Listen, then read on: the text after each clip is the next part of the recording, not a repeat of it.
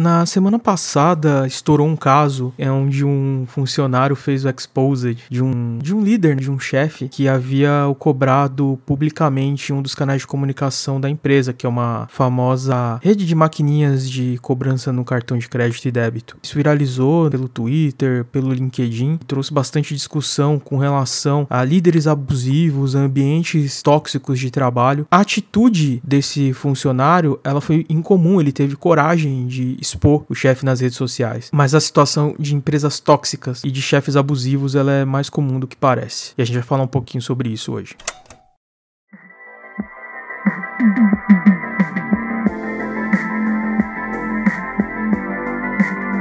Você está ouvindo Radinho Velho.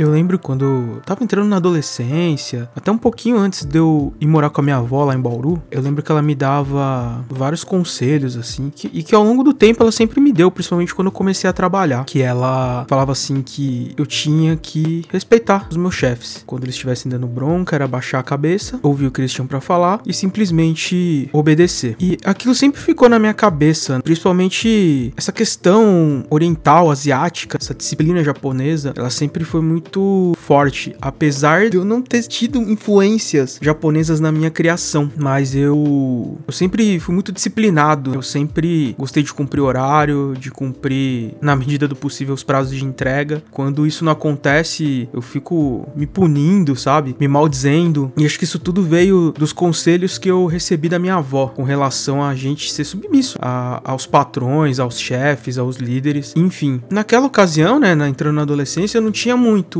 lastro para argumentar com ela, né? O quão eu discordo disso. Eu não tinha nem lastro para concordar e nem para discordar, como hoje eu teria, na verdade tenho, para discordar do que ela diz. Não que a gente tem que todo dia fazer uma rebelião, né? Por tudo que, que a gente pode às vezes não concordar com algum gerente, algum coordenador, alguém que nos lidera. Mas a gente pode questionar, a gente pode apontar um melhor caminho e porque acredito muito que uma boa liderança é aquela que também sabe ouvir o seu time, né, a sua equipe. Mas o que importa é que assim, eu cresci ouvindo isso e possivelmente mais pessoas cresceram ouvindo isso. E não são pessoas que tiveram ascendência japonesa, pelo contrário, num geral, aqui no Brasil como um todo, é um tipo de conselho que muitas pessoas da minha geração devem ter ouvido, porque a gente vive um país de uma realidade realidade avassaladora, né, economicamente. Tiveram períodos de melhor e tudo mais, mas a média no geral foi sempre para baixo. Então, uma, é, esse conselho, né, pra gente ser submisso ao líder, submisso ao patrão, muitas vezes é para segurar aquele emprego que vale ouro pra gente. Mesmo que a gente não goste dele, mesmo que a gente tenha que lidar com algumas coisas e algumas questões, seja com a empresa, seja com o líder, seja com o par, mas a gente precisa daquele emprego para se bancar ou bancar uma família. Então foi assim que os nossos pais, os nossos avós cresceram, né? Tendo que se submeter a essas condições para segurarem os seus cargos. E é assim que eles queriam nos passar. Hoje, a gente vê uma realidade totalmente ao contrário, porque hoje a nossa geração descobriu os malefícios da submissão, os malefícios de estar num ambiente tóxico, os malefícios de lidar com líderes ruins, líderes que não inspiram, líderes que a, nos assediam moralmente e em alguns casos fazem até outros tipos tipos de assédio. Nossa geração foi a que descobriu todos esses malefícios. Hoje a gente tem aí mais condições do que naquela época de poder questionar, nos questionar se aquela empresa é ideal pra gente, se lidar com aquele líder é imprescindível ou não, se a gente vai se ver obrigado a viver aquela situação ou não. A gente vem descobrindo aos poucos que a nossa paz muitas vezes vale mais do que, que o nosso lerite aponta ali no final do mês e a nossa conta bancária idem. Situações como que aconteceu né, na semana que passou, traz à tona essa questão. Parece incomum, né? E por isso que viralizou quando o funcionário expôs o líder dele, o gerente dele, que fez uma cobrança pública na numa rede de comunicação interna da empresa. Mas esses casos de abuso, de assédio moral, entre outros, eles são mais comuns do que a gente imagina. Então, isso nos faz ligar um alerta muito grande, né, sobre onde nós estamos. Faz sentido o lugar que a gente está? O discurso da empresa condiz com o dia a dia? Os nossos líderes, eles nos inspiram ou eles nos tiram muitas vezes o prazer de estar lá? Hoje a gente tem muita informação e muita capacidade para identificar isso. E as próximas gerações vão ter muito mais. Hoje a gente vive essa situação. Quem dera minha avó pudesse ter vivido isso. E olha que a minha avó teve uma realidade muito diferente com relação ao trabalho. Ela trabalhou na roça, ela teve que cuidar da casa enquanto os irmãos dela trabalhavam na, na roça. Uma vez que a minha avó perdeu os pais muito cedo, ela tinha de dois para três anos, se eu não me engano. Ela foi criada pelos irmãos e pelas irmãs. Mesmo assim, ela cresceu numa cultura de submissão, que a gente tem que se submeter a alguém mais poderoso que a gente. E isso foi passado de geração para geração. Eu peguei e ouvi conselhos da minha mãe muito parecidos com esse, justamente porque é a realidade do Brasil. A gente tem que se sujeitar em algumas vezes a certas situações para poder segurar o nosso trabalho e segurar por consequência o nosso orçamento, o nosso salário. Mas hoje a gente vive numa realidade completamente diferente. Mas quando eu digo a gente também, eu tô me colocando numa situação de muito privilégio, porque eu tenho acesso fácil às informações, porque eu já vivi situações, sejam elas comigo ou de pessoas com pessoas próximas e que isso aconteceu, você vai criando bagagem para você conseguir identificar onde você quer estar e onde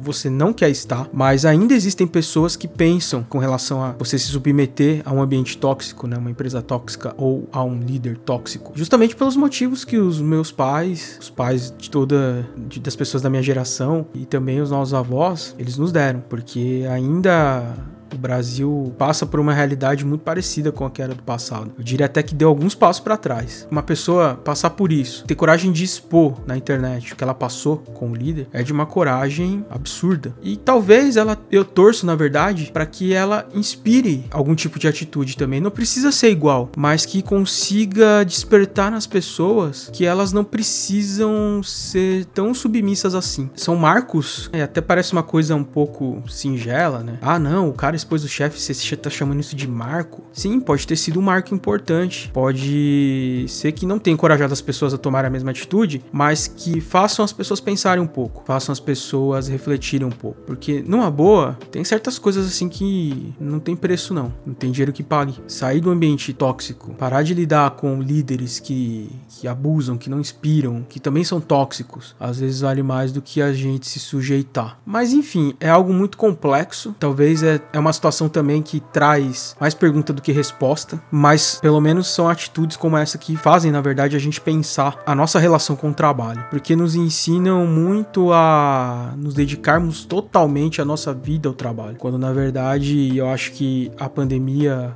o isolamento, a quarentena escancarou muito isso de que não, é preciso ter um, um controle, né, uma ponderação entre você viver a sua vida profissional e viver a sua vida pessoal. Eu acho que a gente tem que prezar por isso, tem que prezar por lugares que olham pra gente nesses dois níveis, que vai nos cobrar com relação a entregas, que vai tentar explorar o nosso potencial ao máximo profissional, mas que pelo menos deixa a gente também ter a nossa vida pessoal. E quando eu digo isso, não é que viver a nossa vida pessoal é encher a gente de coisas dentro da empresa, né? Como piscinas de bolinha, mesas de ping-pong, videogames, puffs para dormir na hora do almoço. Não. É realmente deixar com que a gente viva a nossa vida mesmo. Até porque tudo caminha para um trabalho que vai ser híbrido ou que vai ser 100% home office. Todos esses artifícios e atrativos para dentro das instalações físicas da empresa, eles já não vão ser tão atrativos assim numa nova nova realidade que já tá surgindo. É algo que eu vejo assim mudando a forma como a gente pensa a nossa relação com o trabalho. Ainda a gente engatinha, ao meu ver, mas eu vejo que aos poucos a gente vai conseguir entender que o trabalho, sim, a gente pode ser realizado no trabalho, a gente pode até ter propósito com o nosso trabalho, mas jamais a gente tem que abrir mão da nossa vida, se submeter a algumas situações para buscar uma realização profissional ou para simplesmente ter um salário no fim do mês. Então,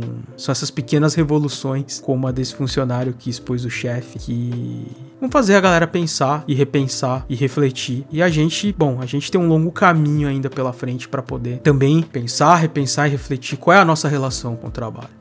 E aí eu queria saber de você que está ouvindo, qual é a sua relação com o trabalho? Como que ela tá hoje? Você pode me mandar um e-mail para rafateshima@gmail.com. O endereço está na descrição do episódio, ou você pode responder nas redes sociais onde eu vou estar tá divulgando esse episódio do podcast. Então me conta, queria saber, queria conversar, porque isso também vai ajudar a gente a, a pensar um pouco a respeito sobre será que a gente já foi submisso no trabalho? Será que tiveram alguns momentos que a gente poderia questionar que foi pedido, que foi ordenado, nos questionar com relação ao nosso papel dentro da empresa, o nosso papel dentro de um time, se vale a pena estar naquele lugar, não vale, se você está gostando, se realmente onde você está e o que você faz te traz propósito, você se sente realizado e você consegue conciliar com a vida profissional, enfim, me conta, quero saber.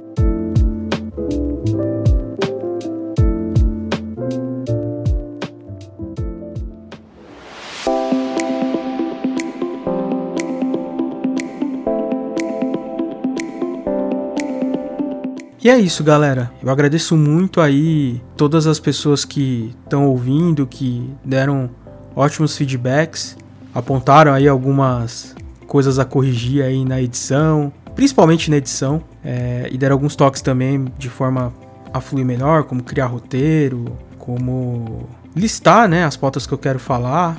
É, agradeço muito. É, vocês não sabem o quanto eu tô animado com relação a esse projeto. É, é como eu já falei no episódio piloto, é algo que eu queria fazer há muito tempo. E do nada me deu um estalo e eu comecei a fazer num formato que eu acho totalmente possível.